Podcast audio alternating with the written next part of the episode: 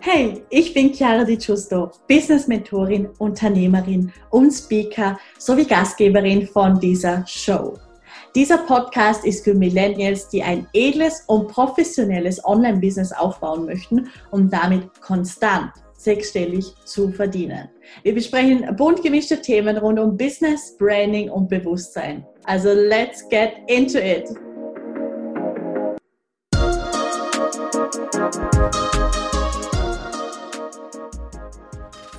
Hallo und ein ganz herzliches Willkommen bei dieser neuen Podcast-Folge. Ich bin heute nicht alleine. Die Christina von Glücksgeburt ist heute hier und sie hilft Frauen, eine selbstbestimmte und schmerzfreie Geburt zu haben. Sie ist Dula und Hypnosetherapeutin und wir werden heute einiges über ihre Arbeit erfahren, die mega, mega wertvoll ist. Also ich habe sie selber auf TikTok gefunden. Sie wurde mir auf meiner For You-Page angezeigt und ich habe mir ihre Videos angeschaut und ich dachte mir, oh mein Gott, das ist, das ist genau das, was die Welt braucht. Das ist so ein unglaublich wichtiges Thema. Und ich selber habe ja keine Kinder und habe es jetzt tatsächlich auch nicht in ähm, naher Zukunft vor. Aber als Frau interessieren einen solche Themen, denke ich, immer. Und es ist, denke ich, auch extrem wichtig, sich also auf, also generell aufklären zu lassen oder dass man sich selber damit beschäftigt, wie es denn in der heutigen Zeit, in einer bewussten Zeit möglich ist, ähm, Kinder zu bekommen und dass es möglicherweise auch überhaupt nicht zu dem Bild passt, das wir bekommen durch Filme oder auch durch Aufklärung in der Schule oder ähm, durch Erzählungen und ich glaube, dass die Christina da einiges revolutioniert, vor allem auch im deutschsprachigen Raum. Und deswegen freue ich mich unglaublich, in dieses Thema einzutauchen. Christina, mega schön, dass du da bist. Ja, danke, dass ich da sein darf. Hallo auch an alle.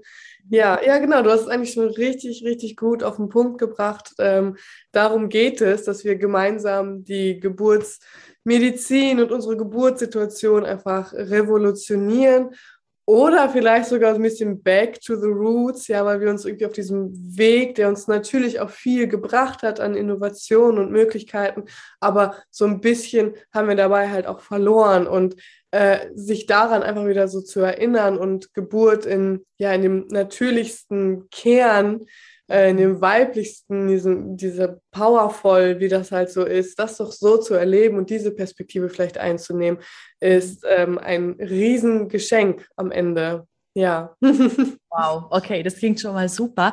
Äh, ich möchte eigentlich gerade direkt bei den Basics starten. Und zwar möchtest du mal erklären, was eine Doula ist, für alle, die diesen, diesen Begriff noch nicht kennen.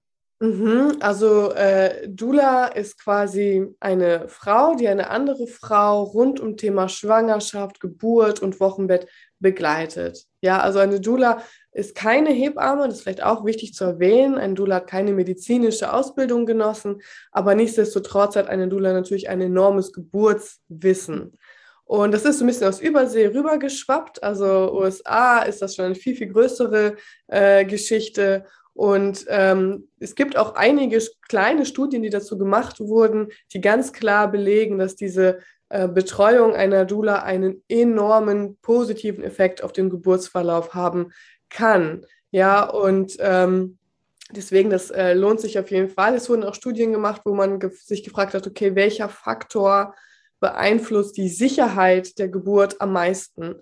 Mhm. Und ähm, da würde man jetzt vielleicht erstmal so denken, okay, um welche Art von Klinik handelt es sich? Ja, wie ist die Klinik technisch ausgestattet? Welche Möglichkeiten gibt es da? Gibt es eine Kinderintensiv? Ja, ähm, sind äh, Kinderärzte immer vorhanden etc. Aber es hat sich herausgestellt, dass der Faktor, der den größten Einfluss auf die Sicherheit hat, tatsächlich eine 1 zu 1 Betreuung ist. Mhm. Ja. Und äh, die ist halt, ähm, da kann man, also da muss man den Frauen vielleicht diese kleine rosarote Brille auch nehmen. Äh, die ist in einem Krankenhaus einfach nicht zu gewährleisten. Mhm. Ja, also äh, da betreut eine Hebamme teilweise bis zu vier, fünf Frauen gleichzeitig Worst Case, ne, je nachdem, welchen Zeitpunkt man äh, gerade in der Klinik ist und auch ähm, welche, Kli um welche Klinik es sich handelt. Aber äh, das ist auf jeden Fall ein Thema. Und deswegen ist eine Beleghebamme oder eine Doula eine ganz, ganz großartige Möglichkeit, einen positiven Einfluss auf die Geburt, auf die eigene Geburtserfahrung zu nehmen. Genau. Und ähm, im Prinzip ist das aber gar nicht irgendwie so was Neumodernes, wo man denkt so, ach, schon wieder irgendwas. so ein Trend oder so, ja. Oder so, sondern eigentlich war es schon immer so. Es war schon, es ist eigentlich eher ein Aufleben von einer uralten Tradition. Also Frauen haben sich schon immer zusammengetan zum Gebären und eine Frau wurde immer begleitet von einer Medizinfrau, quasi das Pendant zur Hebamme und einer Dula, eine Frau, die halt sie mental unterstützt und da ist, ja, genau. Mhm. So. Ja, schön. Okay. Ähm, du, hast, du hast auch Kinder, habe ich, glaube ich, gesehen, oder? Eine Tochter habe ich, die Ach, Rose. Mhm. Ja, wie alt ist sie? Äh, sie wird jetzt nächsten Monat schon fünf. Ich kann wow. sagen. Ja. Okay, okay. Und hat das, also hat so diese Reise, dass du, dass du eine Dula bist, hat das gestartet mit der Geburt von deiner Tochter oder geht das quasi weiter zurück? Also im Prinzip geht es weiter zurück, jetzt nicht unbedingt Dula, aber eigentlich war mein aller, allererster Berufswunsch Hebamme. Ich habe es mir dann dummerweise ausreden lassen. Mhm. Ähm, ja, man kann es nicht verdienen und Versicherungen und so. Und, und dann habe ich gedacht, okay, mache ich Kinderkrankenschwester. Als sei es irgendwie vergleichbar. Ist es natürlich nicht. Es ist mhm. was komplett anderes. Ähm, und als ich dann halt äh, schwanger wurde und vor allen Dingen durch meine ähm, Geburtserfahrung hat es mich so wachgerüttelt, weil es mich eigentlich im Prinzip daran erinnert hat, was ich eigentlich in meinem mhm. Herzen trage. Und das ist halt eben genau das. Also es ist ein riesengroßer Traum von mir und ich bin unglaublich dankbar, dass ich jetzt Frauen auf diesem Weg begleiten darf. Also das ist eine absolute Herzensgeschichte. Ja, genau. Ja, also hattest du selber dann eher eine traumatische Erfahrung oder eben genau das Gegenteil? Ähm, Genau das Gegenteil kann man schon sagen. Klar, ist nicht perfekt gelaufen, aber äh, für mich schon. Ich hatte eine Hausgeburt mit äh, äh, meiner Tochter und es war eine Erfahrung, die mich im, in meinem tiefsten Kern nicht nur berührt, sondern wirklich umgehauen hat. Ähm, also ich war danach ein anderer Mensch, eine andere Frau. Es gibt so ein mhm. ganz, ganz schönes afrikanisches Sprichwort, was ich erst nach meiner Geburt gelesen habe. Und ich habe das Sprichwort gelesen und dachte, wow, ja, das trifft es so auf den Punkt. Ähm, und zwar heißt es, ich bin nicht sicher, ob ich es jetzt genau Wortlaut zitiere, aber gemäß äh, war das, äh, bei der Geburt wird nicht nur das Baby geboren, sondern auch die Mutter. Mhm. Und ähm, das stimmt voll. Also die Schwangerschaft bereitet einen in keinster Weise auf diese äh, Rolle der Mutter vor wie die Geburt. Ja, also die mhm. Schwangerschaft ist schön, natürlich keine Frage und ähm, kann auch oder macht auch sehr viel mit einer Frau, aber es ist nicht zu vergleichen mit dieser Situation der Geburt. Also ja, also ich kann dieses Sprichwort für mich persönlich voll unterschreiben. Schön. Mhm. Wow. Und was würdest du jetzt einer Frau sagen, die vielleicht sogar schon eine Geburt hatte und auch eine schmerzhafte Geburt, so wie man das eben so im, im Film auch sieht, so ganz klischeehaft. Ähm, was würdest du ihr sagen, wenn sie zu dir sagt, dass sie sich das auf keinen Fall vorstellen kann, dass eine leichte, schmerzfreie Geburt möglich ist? Mhm. Ähm, ja, also ich habe ja die Erfahrung auch schon se selber gemacht.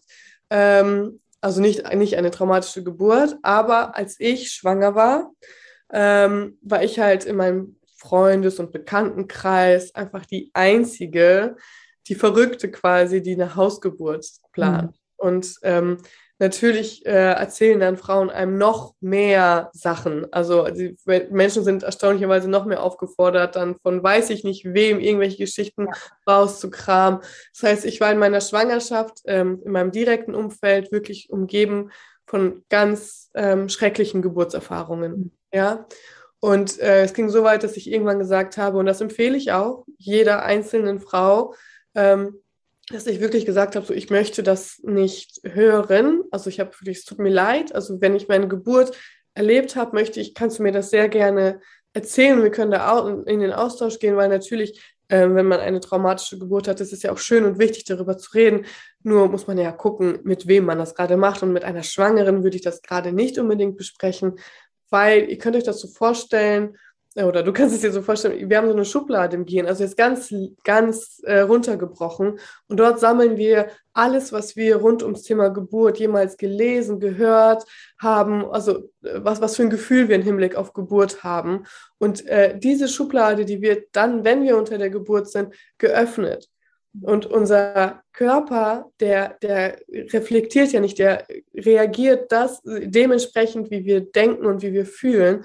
Und unter der Geburt kannst du sowieso, es ist eine Extremsituation, kannst du sowieso nicht irgendwie rational ähm, irgendwie da an diese ganze Geschichte rangehen, sondern du bist pures Gefühl und äh, dein Gehirn kann sowieso nicht unterscheiden zwischen etwas, was du dir nur vorstellst und etwas, was du tatsächlich machst. Ja, das ist für das Gehirn, es ist, es ist tatsächlich dasselbe.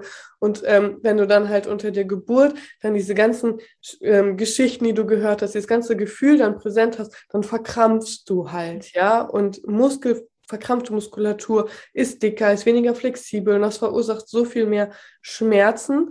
Ähm, ein verkrampfter Muttermund öffnet sich auch nicht und deswegen das ebnet halt schon quasi so diesen, diesen Weg in, in, die, in die erste, in den ersten Eingriff und dann in den zweiten und äh, in die Geburt, Eingriff in die Geburt. Und deswegen empfehle ich auf jeden Fall jeder Schwangeren und auch Nicht-Schwangeren, wenn da Interesse besteht, einmal zu checken, okay, was ähm, fühle ich und was denke ich über Geburt und dann einfach zu hinterfragen, okay, ist das tatsächlich so? Ja, also jetzt, wie du gerade eingangs gesagt hast, so Geburt ist immer absolut leidvoll und ähm, äh, die Schmerzen sind die schlimmsten Schmerzen, die es hier auf Erden gibt. Also ich habe ja so das Gefühl, dass die Geburtsschmerz wirklich der Maßstab für Ultim, Ultima Schmerz ist, ja. Und ähm, ist das wirklich so? Entspricht das der Wahrheit? Und äh, ich selber durfte für mich halt erfahren, dass das nicht so ist. Also mhm. ich, es ähm, war, ich hatte beides. Ich hatte Schmerzen unter der Geburt und ich hatte auch ein, in Teilen eine sehr schmerzfreie Geburt, ja. Und gerade auch die Endphase der Geburt war absolut in Ordnung. Und ähm, als wir dann auf Reisen gegangen sind, mein Ex-Mann und ich, da war Rosalie acht Monate alt, da sind wir nach Asien gegangen. Und dann ähm, haben wir wirklich sehr viele Familien kennengelernt, sehr viele verrückte Familien, so die ganzen alternativen Leute halt. Ne? Man muss halt ja. nicht so verrückt sein, um alles äh, in Deutschland stehen und liegen zu lassen und einfach loszuziehen. Und da hat sich dann auf einmal ein komplett anderes Bild von Geburt gezeichnet. Aber so, so als wäre ich so, als wären so zwei, also eine Skala. Und in Deutschland war das schlimm, also Geburt schlimm. Und da auf einmal habe ich das erste Mal von ekstatischen Geburten gehört, von äh, absolut schmerzfreien Geburten, von orgasmischen Geburten. Also da ist das, das hat sich eine komplett neue Welt für mich eröffnet. Und ich habe mich dann gefragt, okay, was ist denn der Unterschied zwischen diesen Frauen hier und den Frauen in Deutschland? Weil wir sind alles Frauen wir sind baugleich, ja. Also wir funktionieren gleich in diesem Punkt, ja. Und ähm, es, ich bin nur auf einen Schluss gekommen und das war die Vorbereitung auf die Geburt. Ja, die Frauen in Asien haben sich anders auf die Geburt vorbereitet. Die haben vielleicht andere Entscheidungen getroffen, die sind bewusster mit diesem ganzen Thema umgegangen. Es ist so ein ganz großes Thema und ähm, haben dementsprechend dann andere ja, Resultate erzielt, wenn man das so sagen möchte. Deswegen empfehle ich das wirklich aus tiefstem Herzen jeder Frau, bewusst in die Schwangerschaft zu gehen, bewusst sich auf äh, die Geburt vorzubereiten. Es gibt Gott sei Dank ganz viele großartige Frauen da draußen, einschließlich mir, die äh, euch da in die Hand nehmen können und euch da einfach so ein bisschen unterstützen können, ein anderes Geburtsmindset, mhm. eine andere Wahrheit für euch irgendwie ähm, ja, mhm. anzunehmen. Oh, mega schön. Magst du da vielleicht mal so mh, hm, die drei größten Unterschiede, die dir da aufgefallen sind in der Vorbereitung, erläutern? Mhm. Ähm, also es ist, es ist. Also es gibt Frauen, die schon bei der ersten Geburt ganz wunderschöne Geburten erlebt haben. Aber ein ganz großer Teil war halt auch so, dass die erste Geburt nicht so schön war und man dann gesagt hat, okay, das will ich nicht nochmal. Oder gesagt hat, äh, sich gefragt hat, okay, ist das tatsächlich so?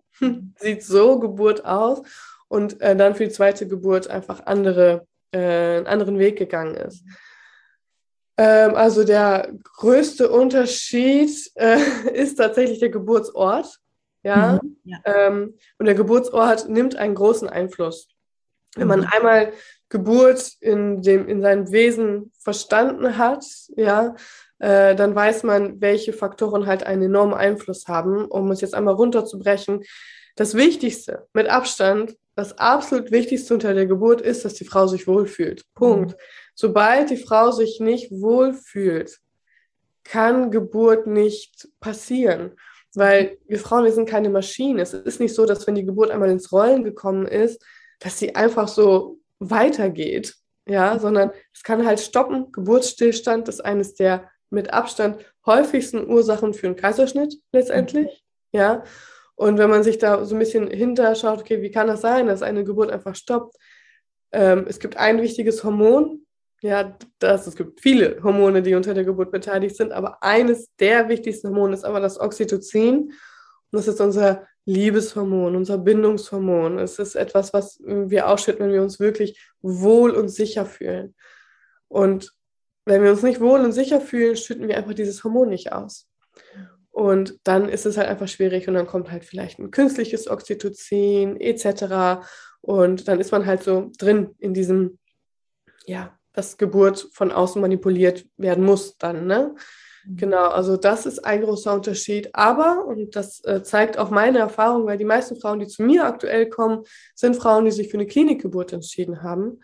Und auch in der Klinik kann man eine schöne Geburt erleben. Ja, und es ist total legitim äh, zu sagen, ich, ich äh, gehe in, eine, in ein Krankenhaus, um zu gebären, weil es hat halt eben auch was mit einem Sicherheitsgefühl zu tun. Und äh, wenn das der Frau einfach ein Gefühl von Sicherheit gibt, dann ist das eine legitime Entscheidung. Nur ähm, ist es dann noch wichtiger, sich ganz bewusst auf die Geburt vorzubereiten und diese eigenen Fähigkeiten schon vorher zu schulen. Ja, genau. Wahrscheinlich auch selbstbestimmt zu sein, dass wenn es zu einer Situation kommt, wo der Körper zum Beispiel was ganz was anderes sagt, wie jetzt vielleicht der Arzt oder auch die Hebamme. Ich glaube halt, dass du wahrscheinlich auch zu Hause mehr selbstbestimmt sein kannst als in einem Krankenhaus, wo die vielleicht die Ärzte dann was einreden wollen, dass du irgendetwas brauchst oder sonstiges. Ähm, würdest du sagen, dass es den Frauen, mit denen du arbeitest, dann leicht fällt, dieses Sicherheitsgefühl vom Krankenhaus ähm, trotzdem auch zu Hause äh, zu, zu empfinden? Weil es ist ja im Grunde schon so, man weiß im Krankenhaus, wenn etwas passieren würde, man ist ja da schon quasi im Geschehen, dass wenn, wenn es einen Kaiserschnitt braucht, dann kann das in, innerhalb Minuten vorbereitet werden. Und zu Hause ist dann halt immer wahrscheinlich der Hintergedanke bei vielen Frauen, okay, wenn jetzt aber was schief läuft, dann Punkt, Punkt, Punkt. Mhm. Arbeitest du da ganz intensiv an so, hm, ich nenne es einfach mal Glaubenssätzen oder ja, vielleicht auch sogar Limitationen? Ähm, ja, absolut. Ja, mhm. also es ist ein, ein wichtiger Teil meiner Arbeit, ähm, dass man wirklich das Vertrauen stärkt. Ja, weil ähm, es gibt eines, was uns halt in den letzten Jahrzehnten genommen wurde, ist eben genau das. Und das ist so das Dramatische im Prinzip, dass wir gar nicht mehr Vertrauen haben in uns und unseren Körper und unsere, in unser Baby. Ja, Deswegen ja, das Vertrauen wieder zu erwecken, sich mit der Intuition zu verbinden, ist ein ganz, ganz großer, mit der eigenen Weiblichkeit auch zu verbinden, äh, ist, äh, ist elementar. Es sind so viele Punkte, die bei der Geburt relevant sind, von der man, die man vielleicht auf den ersten Blick gar nicht damit verbindet.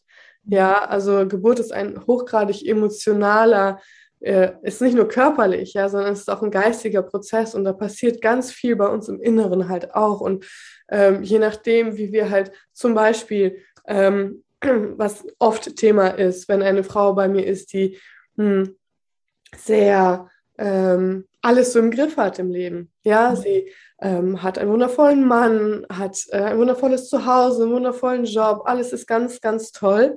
Aber sie ist sehr in, in ihre, in, kontrolliert halt. Sie hat halt alles getaktet. Der Alltag ne, ist alles geplant und es ist ähm, ist ja auch schön und gut und wichtig, keine Frage. Aber Geburt ist halt das Gegenteil davon. Ja, wie kann ich mich fallen lassen? Ja, was löst dieses Gefühl von, okay, ich habe keine Kontrolle? Was löst das in mir aus? Hast du das Gefühl, es schnürt die Luft weg? Dann müssen wir daran arbeiten. Ja, weil ich kann mich ja auch nur fallen, weil das spricht man ja ganz oft im Zusammenhang mit Geburt. Du musst dich fallen lassen ja, das hört sich so schön an, aber was bedeutet das tatsächlich, ja? Unter welchen Umständen kann ich mich fallen lassen? Ich kann mich nur fallen lassen, wenn ich wenn ich Vertrauen habe. Ja, deswegen muss man daran halt auch oder darf man daran ähm, arbeiten. Und mhm. natürlich auch Wissen. Also dieser Aspekt macht bestimmt die Hälfte aus. Wissen darüber, wie Geburt tatsächlich abläuft. Was braucht mein Körper überhaupt, damit er gebären kann? Ja, und gerade wenn es im Hinblick auf Hausgeburt geht, ähm, hat das natürlich was mit Ängsten zu tun. Aber da einfach zu wissen, okay, äh, alle Studien, die dahingehend gemacht wurden, belegen die Sicherheit von Hausgeburten. Ja, und auch dieses Szenario von Notkaiserschnitten im Krankenhaus, ähm, das ist der absolut kleinste Teil, ist wirklich ein Notkaiserschnitt, das ist von der ein, von einem Moment auf den anderen, ne, sondern es ist abzusehen. Es ist schon lange, lange vorher abzusehen, dass sich das eventuell Richtung Kaiserschnitt entwickelt. Und das ist ein großes Zeitfenster, wo man zu Hause halt ähm, entscheiden könnte, okay, ich gehe jetzt in die Klinik. Mhm. Ja, also per Definition ist auch ein Not Notkaiserschnitt äh, teilweise, dass man es nicht mal mehr in den OP schafft. Ja, also ja. Begriff Notkaiserschnitt müsste vielleicht auch nochmal, also nicht jeder Kaiserschnitt ist ein Notkaiserschnitt, ja, mhm. äh, wird aber halt so irgendwie ganz oft ähm, gesagt. Mhm. Ja. Und Erfahrung würdest du sagen, dass irgendwie die Geburt, wenn so eine intensive Vorbereitung äh, besteht und vielleicht auch wirklich dieses Bewusstsein, ist da irgendein anderen Unterschied noch zu bemerken? Ich, ich, gebe jetzt ein Beispiel mit der Dauer von, von der Geburt. Also ist die dann zum Beispiel kürzer oder länger oder ist dir da etwas aufgefallen? Ähm, jetzt meinst du im Hinblick auf Hausgeburten? Oder wie? Ja. Mhm. ja. Also, ähm, das, nee, es gibt auch Hausgeburten, die lange dauern. Ja, also, weil eben halt, ähm, was wir halt oft vergessen, ist, dass äh, die Dauer der Geburt nicht unbedingt äh, eine Aussagekraft darüber hat, wie gut eine Geburt läuft. Ja? Es mhm. gibt schnelle Geburten und es gibt Geburten, die dauern lange. Warum? Äh, weil es halt ein Prozess ist. Ein Prozess, der im Inneren der Frau stattfindet. Ja, also wenn du glaubst, dass du dich äh, entschieden hast für ein Kind in dem Moment, wo du unverhütet Sex gehabt hast, ja, schon, irgendwo natürlich auch, aber so letztendlich und unwiderruflich diesen, diese Entscheidung zu treffen, ich werde Mutter, das findet unter der Geburt statt. Mhm. Und diese Entscheidung darf manchmal halt dauern, ja, und da läuft halt unterbewusst dann halt noch einiges ab. Ja, an dieser Stelle wäre es vielleicht interessant zu schauen, okay, wie ist das Verhältnis zur eigenen Mutter? Mhm. Ja, dann kann sein, dass äh, Frauen vielleicht, die ein nicht so gutes Verhältnis zur Mutter haben oder die einfach unglaublich Angst haben, so zu werden wie die eigene Mutter, dass die das hinter sich lassen dürfen. Dann, ähm, also da kommen wir wieder zu dem, worüber wir anfangs gesprochen haben, dass die Ge bei der Geburt die, die, die Mutter geboren wird. Ja, also die, die Frau, nicht nur das Baby, sondern die Frau, weil halt eben eine Geburt diese ganzen innerlichen Prozesse triggert und äh, man halt äh, durch diesen Geburtsverlauf ja das aufarbeitet, unterbewusst. Das ist ein Riesengeschenk, ein Riesengeschenk. Also ähm, wie lange müsste man sich vielleicht in psychotherapeutischer äh, Behandlung befinden, um dahin zu kommen überhaupt? Und das passiert alles äh, unter der Geburt unterbewusst äh, ist großartig. Ja. Mhm. Und deswegen wow. dauert vielleicht manchmal es ein bisschen länger. Mhm. Ja? Okay. Mega. Mhm. Ähm, dann habe ich noch eine Frage, weil das habe ich jetzt auch schon ganz oft so äh, gelesen, gesehen, auch bei dir unter anderem, bezüglich der Stellung der Geburt. Das ja eigentlich so, wenn man auf dem Rücken liegt, das gar nicht die Stellung ist, die wirklich auch vom, vom Körper her und auch wenn wir uns natürlich Gravitation anschauen, oder? Also wenn man nur ein bisschen darüber nachdenkt, merkt man, okay, macht vielleicht gar nicht so viel Sinn. Ähm, was ist da deine Erfahrung? Also was hat vielleicht auch gut geklappt bei den Frauen, die du bis jetzt begleitet hast? Würdest du da irgendetwas empfehlen? Ähm, also generell empfehle ich wirklich auf die Intuition zu hören und die Position einzunehmen, die sich gut anfühlt. Ja, aber ich kann nicht sagen, dass ich äh, es verstehe, wenn Frauen sich freiwillig auf den Rücken legen. also es ist etwas, wo, wo bei mir immer Fragezeichen irgendwie mhm. entstehen. Und es ist auch interessant zu wissen, dass diese Position ausschließlich von Frauen freiwillig eingenommen wird in unseren westlichen Sphären. Mhm. Ja, also es ist tatsächlich eine Position, die eingeführt wurde in die Geburt. Es ist nicht unbedingt eine natürliche Position, weil sie halt so sinnbefreit ist, um es nett auszudrücken. Du hast gerade schon die Schwerkraft angesprochen, das ist so das Offensichtlichste. Ähm, und es ist aber halt nicht nur, dass wir die Schwerkraft ausstellen, wenn wir uns in die Waagerechte hinlegen, sondern es ist tatsächlich sogar so, dass zum Ende, also wenn das Kind wirklich geboren wird, durch äh, die Stellung des Beckens, das Kind gegen die Schwerkraft und du, nicht nur das Kind, sondern du gegen die Schwerkraft arbeiten muss, weil das Köpfchen so eine Kurve nach oben macht. Mhm, mh, ja, verstehe. und das ist natürlich sehr viel ähm, schwieriger und natürlich muss man da sehr viel mehr mitarbeiten und pressen. Mhm. Aber das ist äh, nur eines der Punkte, die gegen diese, äh, die gegen diese Position sprechen. Zum Beispiel ähm, die durch die Geburtshormone. Ja, wir haben ja so einen Cocktail an Hormonen-Intus unter der Geburt. Äh, die machen unter anderem halt auch das Knorpelgewebe im Kreuzbeinbereich unglaublich weich und elastisch. Dadurch kann das Steißbein zum Beispiel sehr weit nach hinten gerückt werden. Mhm. Und äh, da, so wird halt im Becken, weitet sich das Becken und es wird bis zu zwei Zentimeter Platz dazu gewonnen. Mhm. Von der Natur eingeplant. Nicht nur so, oh, ist eine Kirsche auf der Torte, sondern das, das, brauchen wir, ja, diese zwei Zentimeter. Es ist natürlich so, wenn wir uns hinlegen, kann das Steißbein ja nirgendwo hin. Das ja. heißt, wir verschenken einfach zwei Zentimeter wertvoll, wertvollen Platz, ja. Und generell sage ich auch immer gerne meinen Frauen, also Geburt könnt ihr euch so vorstellen, wie so ein Tanz zwischen Baby und Mutter. Mhm. Ja, deswegen, also Bewegung unter der Geburt ist ein elementarer Teil. Ja, das hilft dem Baby gut, in Geburtskanal zu finden, gut auch zu rutschen, runter zu rutschen und ähm, wenn zum Beispiel mal irgendwas nicht so, wenn das Baby nicht so gut positioniert ist, dann ist das für, dann spürst du das intuitiv, dann bewegst du dich anders und dann kann das Baby eine viel bessere Position finden und gut in den Geburtskanal rutschen. Das alles fällt halt weg, wenn ich einfach liege. Da muss das Baby das alleine machen. Auch diese Vorstellung, dass das Baby halt irgendwie so einfach nur hängt und wartet, um geboren werden. Nein, das Baby macht sehr viel. Das ist Arbeit. Ja, es ist eine Teamarbeit. Und ähm, wenn man sich hinlegt, dann lässt man das Baby quasi so in diesem Punkt so ein bisschen alleine. Mhm. Ja, weil dann die Unterstützung fehlt. Ja, mhm. genau. Ganz abgesehen davon, dass äh, Bewegung, also man darf sich Geburt vorstellen, es darf alles fließen. Alles darf fließen. Ja.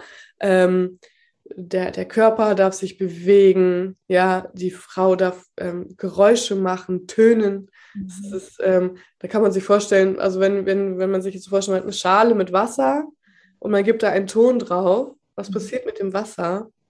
Das Wasser fängt an zu schwingen. Mhm.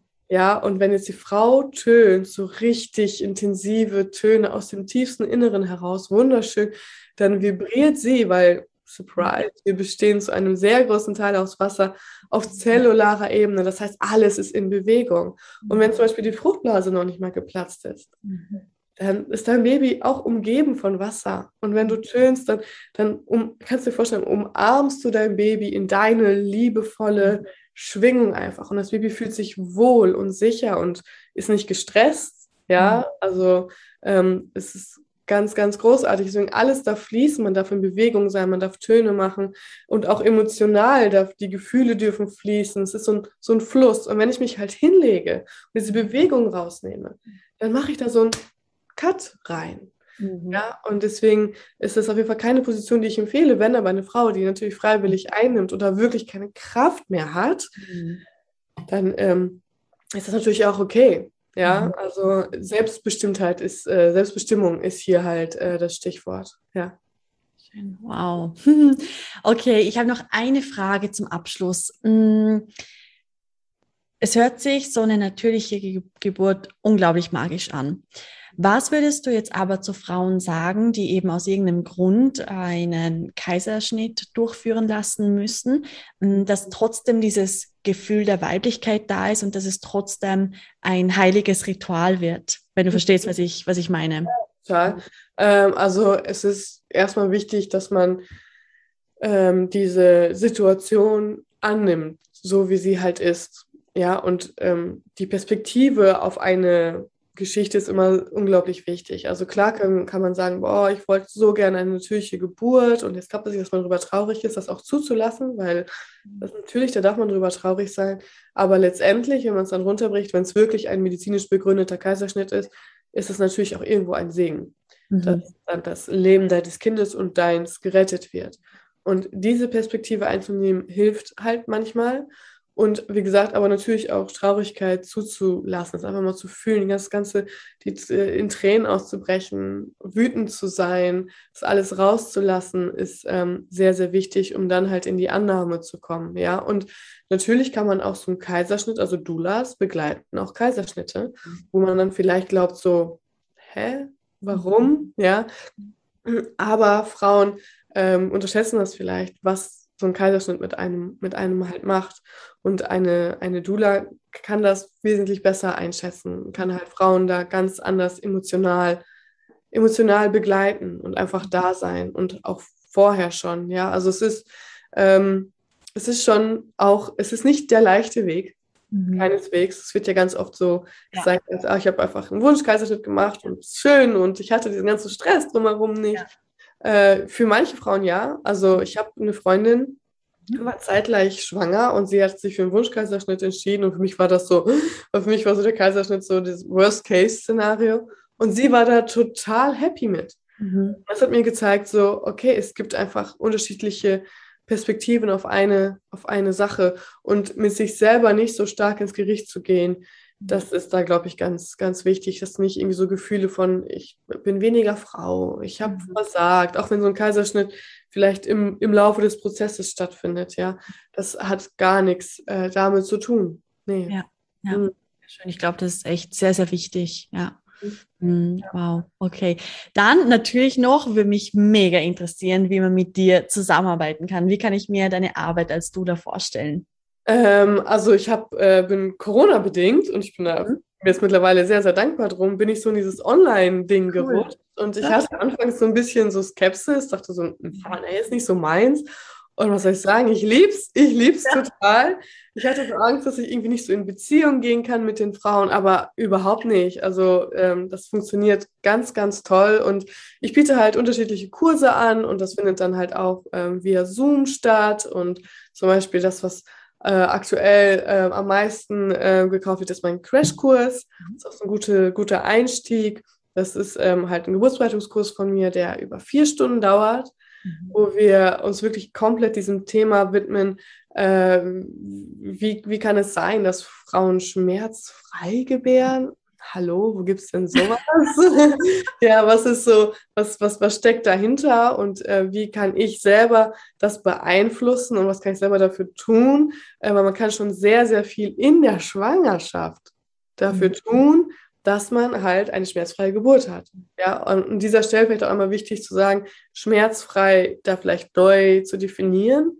Ja, schmerzfrei bedeutet nicht, dass ich mir nebenbei noch irgendwie einen Tee gönne und eine Netflix-Serie schaue und so, dass das irgendwie, irgendwie einfach so passiert. Nee, es ist immer noch etwas, was so den vollen Fokus einer Frau bedarf. Ja, also Fokus ist hier sowieso Thema, wenn wir über Schmerzen unter der Geburt sprechen. Also ich bin ja auch Hypnosetherapeutin und ähm, an dieser Stelle, was ganz oft äh, Frauen denken, nein, kein Hypnobirthing.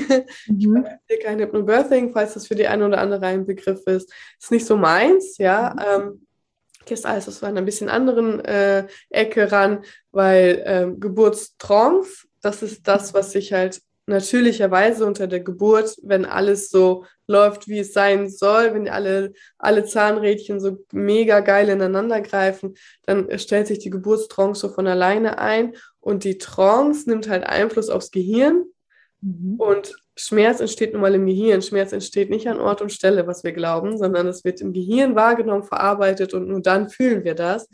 Und wenn wir es also schaffen, in diese, diese Trance zu kommen, also so komplett, man kann das auch als Flow bezeichnen, ja, so Frauen, die dann so komplett bei sich sind, so irgendwie gefühlt auf ihren ganz eigenen Planeten sich befinden. Da wollen wir hin unter der Geburt. Und äh, das ist so der Inhalt von dem, von dem Kurs. Okay, wie komme ich da hin? Ja, was, äh, wie, wie, wie kann ich das äh, schaffen? Und äh, wie gesagt, dauert vier Stunden. Wir arbeiten unter anderem auch einen Geburtsplan, den man wirklich mit in die Klinik nehmen kann, der auch wirklich einem was, was bringt. Also nicht nur irgendwie so Floskeln wie ich wünsche mir keine Eingriffe, sondern man schaut, okay, was, äh, was, was, was empfindet die Hebamme, wenn sie das liest und welchen Einfluss hat das dann auf dein, eventuell auf deine Geburt. Ähm, ja, genau, das ist der Crashkurs. Der findet halt auch in einer kleinen Gruppe von Frauen statt. Das ist mir ganz wichtig, weil ich finde, das ist so eine intime Geschichte, dass man auch äh, Raum hat, eigene Fragen zu stellen. Ähm, genau, das ist mein Crashkurs und ich biete natürlich aber auch Einzelcoachings an. Da kann man mir einfach bei Instagram eine DM schreiben und äh, wenn noch Fragen sind, mir die stellen und ähm, genau. Ja. Wow. Oh, ich bin so happy über diese Folge. Ich finde es so unglaublich wertvoll und ich hoffe, dass wir ganz, ganz viele Frauen inspiriert haben, dass wenn es bei ihnen ums Thema Geburt geht, dass sie sich auf jeden Fall bei dir melden und dass sie sich genau über solche ekstatische, orgasmische Geburten auch informieren und ja, in diese Materie eintauchen. Also liebe Christina, danke von ganzem Herzen für deine Zeit. Ja, danke dir, dass äh, Raum gegeben hast, darüber zu sprechen. Ich könnte ja Tag und Nacht darüber sprechen. Deswegen Dankeschön. Vielleicht gibt es dann ja irgendwann doch mal ein paar zwei. Und ja, für dich als Zuhörerin, du siehst in den Show Notes äh, mehrere Links. Zum einen, ja, der TikTok-Account, wo wirklich, also ich liebe die Videos, da musst du unbedingt äh, raufschauen. Und äh, natürlich auch Instagram, das heißt, da kannst du der lieben Christina schreiben und ja, also egal ob Crashkurs, eins zu eins, äh, ja, also ich lege dir wirklich ans, ans Herz, dass du, wenn es für dich ein Thema ist, dass du dich mit ihr in Kontakt setzt. Und ja, dann danke dir auf jeden Fall fürs Zuhören. Wir hören uns dann in der nächsten Podcast-Folge und bis ganz bald. Ciao, ciao. Tschüss auch von mir. Tschüss.